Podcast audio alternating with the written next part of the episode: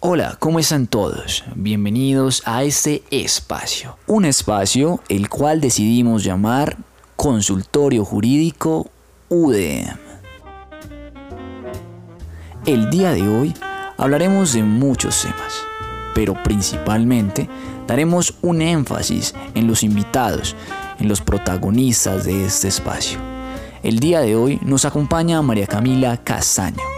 También nos acompaña Camilo Velázquez y mi persona, Juan Camilo Roldán Giraldo. El día de hoy hablaremos entonces de la acción de tutela. Especialmente haremos énfasis de una acción de tutela instaurada por la señora Rosa Estelia Peña Carabalí contra el señor Caleb Antonio Avedaño Mosquera. El día de hoy intentaremos dar el análisis a profundidad de este caso. Hablaremos de la acción de tutela, tocaremos unos puntos eh, muy importantes desde el análisis hasta la conclusión de lo que fue este caso. Bienvenidos todos a este espacio y disfruten con nosotros eso que se llama Consultorio Jurídico UDM. Bueno, hablaremos entonces de la acción de tutela interpuesta por la señora Rosa Celia Peña, que bueno, interpone la acción de tutela solicitando básicamente la protección de sus derechos fundamentales, tales como la intimidad personal, eh, al buen nombre y a la honra, y habla presuntamente pues como de, esa vulneración eh, de sus derechos por parte de Caleb Antonio Avedaño Mosquera eh, a partir de una publicación, una publicación que se llama La Flor del Trabajo y em, aclara entonces que es un trabajo el cual se ha expuesto en medios masivos de comunicación, es un trabajo em, el cual se ha difundido también en, en algunas instituciones en las que ha trabajado la señora Rosa Celia Peña, y pues dice que el trabajo básicamente habla de detalles de la vida, detalles que son muy personales de la señora Rosa Celia Peña. Entonces vemos eh, un caso muy particular, en este caso eh, incluimos pues al señor Caleb Antonio Avedaño, con una postura bastante contradictoria, por decirlo así, eh, de lo que la señora Rosa Estelia Peña propone en, esta acción. Él dice que desconoce eh, de, de, esos detalles de la vida de ella. Él comenta también que, que todo esto es producto de la imaginación de él. O sea, el trabajo eh, y la obra, pues que se llama La Flor del Trabajo, es un producto de la imaginación de Caleb Antonio Avedaño.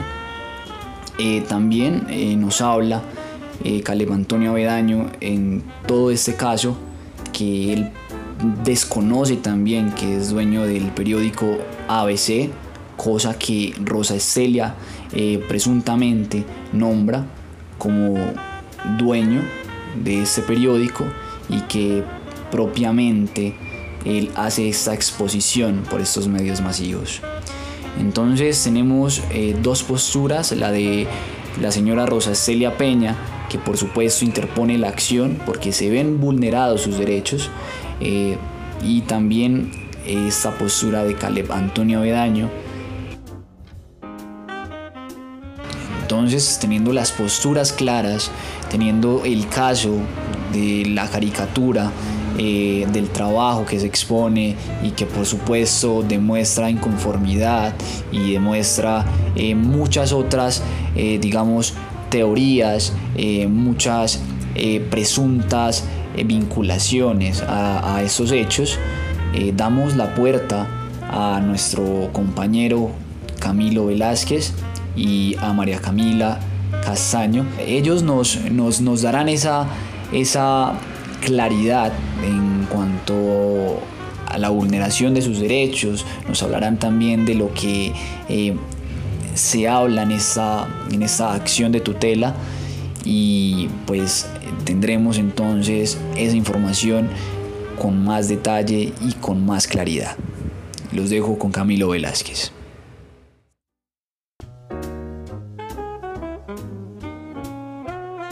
Ahora, las pretensiones. En primera instancia, las pretensiones del accionante, en este caso, la señora Rosa Estelia Peña Carabalí, solicita al juez de tutela que declare la violación de sus derechos fundamentales invocados, el derecho al buen nombre y a la honra, y se ordene al accionado, en este caso, Caleb Antonio Avendaño Mosquera, efectuar las rectificaciones correspondientes a través de los mismos medios de información utilizados para hacer público conocimiento de su caricatura La Flor del Trabajo. En el mismo orden de ideas, con la oposición a la demanda de tutela presentada por el accionado Caleb Antonio Avendaño Mosquera, donde manifiesta que no vulnera los derechos fundamentales del accionante con la publicación de su caricatura La Flor del Trabajo. En primer lugar, señala que con anterioridad a la acción de tutela interpuesta en su contra, no tenía conocimiento alguno acerca de la existencia de la señora Rosa Estelia Peña, así como tampoco sobre su desempeño como profesora en un centro educativo, su grave enfermedad y sus prolongadas incapacidades. Por consiguiente, aseguró que el contenido de la caricatura es producto de su imaginación, sin que pueda imputársele responsabilidad alguna por la coincidencia entre las situaciones expresadas en ella y las circunstancias personales y laborales de la actora. En segundo lugar, puso de presente que en el dibujo no se hace referencia al señor Arquímedes Ortega, padre de su hijo, toda vez que el personaje ficticio mencionado se denomina Arquímedes Ortega, un personaje de ficción.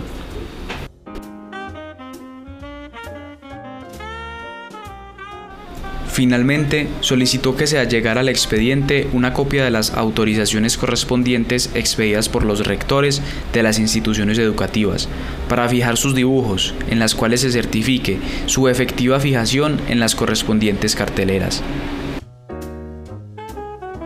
Cami, además dentro de esta acción de tutela se vulneran varios derechos fundamentales como son el derecho a la intimidad, donde todas las personas tenemos derecho a que no sean divulgados nuestros aspectos personales, familiares, de relaciones sociales, laborales, entre otros. También se vieron involucrados el derecho a la honra y al buen nombre, que consiste en que toda persona debe ser respetada y tiene buena reputación hasta que se demuestre lo contrario y el derecho a la libre expresión, que es la libertad, valga la redundancia, de cada persona de opinar sobre un tema en específico. Sin embargo, es un derecho que en el día a día es vulnerado constantemente, ya que las personas opinan muchas veces ultrajando los derechos del otro, y esto se puede ver reflejado perfectamente en lo sucedido. En mérito de lo expuesto, la Sala Quinta de Revisión de la Corte Constitucional, administrando justicia en nombre del pueblo y por mandato de la Constitución, resuelve que Primero, revocar el fallo de primera instancia proferido por el Juzgado Primero Civil de Santander de Quilichao. Segundo, conceder el amparo de sus derechos a la intimidad, buen nombre y honra a la accionante, la señora Rosa. Tercero, ordenar al accionado, el señor Avedaño, la rectificación de la información contenida en la caricatura. Cuarto, en cuanto la señora Rosa manifieste su consentimiento al juzgado primero civil municipal, que éste vele por el cumplimiento de la rectificación. Quinto, prevenir al accionado para que se abstenga de revelar información correspondiente a la vida íntima del accionante.